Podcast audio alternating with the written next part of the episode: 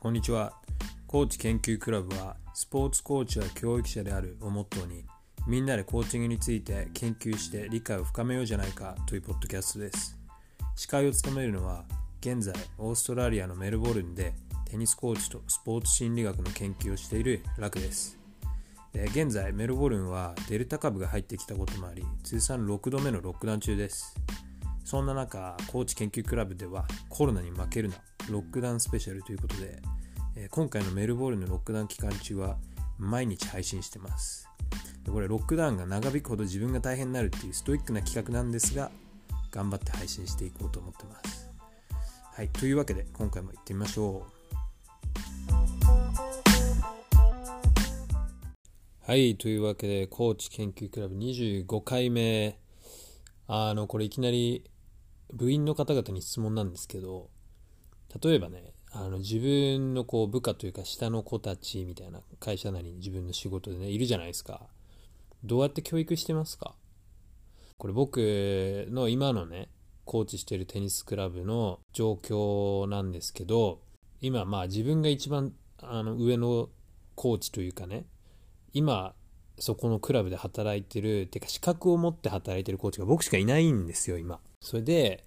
まあちょっとさすがにそれじゃ回らないから、その教えてる子たちの若い子たちをコーチとして起用してるんですよね。でこの、これはまあまあ僕の決定ではないんですよ。もともとはね。会社がそういう方針というか、まあ、もともといたそこのヘッドコーチが、僕はあの、もともといたヘッドコーチから僕にこう移り変わったって感じなんですけど、がやっぱりそういう方針であったのもあって、こう、その若い子たち、しかも若い子だと本当14歳とかの子をね、コーチとして雇ってる。もう本当雇ってるっていいのかなこれは。てか法律で OK なのかなその年齢。うん。まあそんなことなわけです。なんで14、15、16歳ぐらいの子たちと僕は仕事をしてるんですね。で僕今31歳なんで結構年の差はあるんですよ。ほんと倍ぐらいあるんで。で、まあそんなことをやってかれこれどれぐらいになるかな、もう、半年ぐらいはそういう感じかな。で、まあ最初はね、やっぱどうしていいか全くわかんなくて、その子たち、だって自分もね、コートでね、レッスンやって、こう子供にテニスを教えてるわけで、その中で、その子たちにもコーチングの仕方を教えなきゃいけないわけで、どこから始めていいのか全くどうしたもんかなと思って、うん、で、ちょっとね、それもまだ試行錯誤しつつの中でこんなロックダウンがいろいろあるから、なかなかコミュニケーションも取りきれずに、一応ちょっとコミュニケーション、コミュニケーションのツールとして、こう、WhatsApp でね、あのグループチャット作ってそこでいろいろこう送ったりだとか、なんか面白い情報があればコーチングの情報であったり、こういうの読んでみればとか、まあなんだかんだこうコミュニケーションはね、ちゃんと取るようにはしてるんですけど、そう、その、どこから教えてったらいいのかなっていうのはすごく難しくて、それって全然、その、子供にスポーツを教える、まあ僕で言えばテニスですけど、とはまた全然違くて、これ本当にあの、部員の方々に聞きたいんですけどね、どうやってコーチを育てていけばいいのかなっていうことでね。うん、一応僕がやったこととしては、その、あの技術云々だとか、コーチングとしての技術云々だとか、こういうえー、練習メニューだとかドリルだとかっていうのは、あの、まあ、徐々に覚えていくかなと思ってたんで、まあ、一応はでも、その、レッスンの流れみたいな、骨組みは、一応こう、こういうのをやり、やこう、クラブとしてやっていきたいっていうことは提示したんですけど、それ以外にやっぱりこう、仕事をする人として、社会人としての基本みたいなとこがやっぱりね、甘いわけです。もちろん、もちろんね、その、あの、高校生とかにそれを求めるのも、まあ、酷な話なんですけど、こう時間通りに来ないとか、まあ、時間通りに来ない、うん、いたな、いたいた、全然いた、普通に遅刻してくる子いて、俺結構行ったわ。まあ、そこからスタートだったわけなんで、だからちょっとこう、どうしていけばいいかなと思ってて、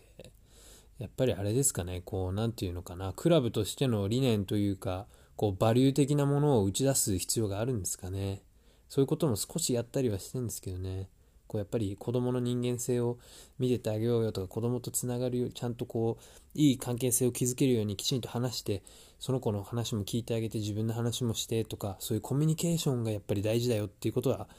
もうあの口を酸っぱく言ってはいるんですけどまあいかんせんねどういうふうにこう若い子たちなんでね、その子たちを持ってってあげるかっていうのをすごく悩んでて、で、まあ、コーチ研究クラブなんで、もちろんコーチングの話もそうなんですけど、コーチ、コーチをコーチングするっていう話も大事なんでね、これは僕のあの課題だなと思って今、いろいろ考えてることはあるんですけど、うん、なかなか答えは見つからないんですよね。そう、どうやって育ててあげるのが一番いいのか、まあ本当は、一番まっとうな道としては、ちゃんとその子たちがある程度の年齢までいったら、きちんとテニスコーチの資格を取りに行くっていう、そしたらその基礎的な情報というか、基礎的な学習はできてるわけで、まあ本当はそこがいいなとは思うんですけどね、コーチをコーチする、しかも子供をコーチしながらコーチをコーチするのがなかなか大変で、ちょっとね、ストレスを感じてたわけなんですよ。うん。まあ、それでね、どうやっていこうかな。未だに悩むんですよね。やっぱりでも、あの、ちょっと今、あのオールブラックスについての本なんかも読んでて、そういうのを見ちゃうと、やっぱりこう、クラブ自体の文化みたいな、クラブ内でこう、クラブとしてどういうふうに成長していこうかっていううん、そう、やっぱり結局文化なのかな。文化と環境みたいなとこからやっていく必要があるのかなとか思ったりね。オールブラックスの話なんかもやっぱ面白いなと思うのが、まあ、あんだけ勝ってるチームで、で、まあ、あの、スポーツ界の中ではもう、だから、オールブラックスだって勝率8割超えらしいんですよね。全体的に。全部で見て。だから、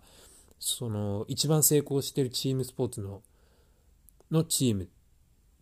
なんじゃないかっていう世界中でね。それでそんだけ強いチームでもやっぱりそのチームの理念みたいなのが一番大事っていうか、そう、その、あの、オールブラックスである、オールブラックスっていう伝統をこう次の人に受け継いでいく。あのオールブラックスの黒いジャージ、あれをきちんと次の世代に受け継いでいくっていうことをみんなそこをもう本当にこう中心としてね、そこを起点としてやってるっていうのがなかなかすごいことが書いてあってそういうことがすごいいいなと思って。であとはやっぱりねそのオールブラックスの一員であることの意味とは何かとかニュージーランド人であることの意味は何かっていうもうそういうところからオールブラックスはやってるみたいでだからやっぱりそこがね強いんですよ。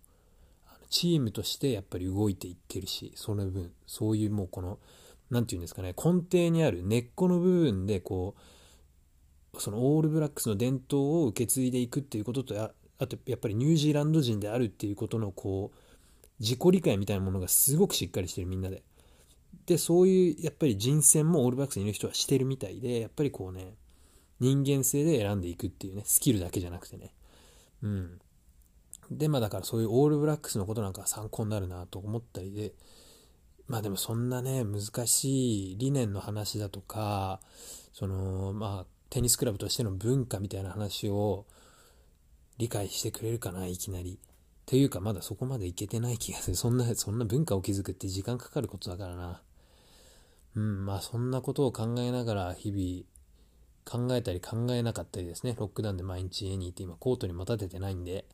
まあだからその子たちにも会えてないんでね。はい、まあそんなことを思って今日はそんな話だったんですよ。うん、ちょっと短めですね、今日は。はい。まあ、だからコーチをコーチするっていうあのそこも掘り下げていきたいな。はい。もうちょっと勉強しよう。まあ今日はそんな感じです。はい。じゃあまた次回もよろしくお願いします。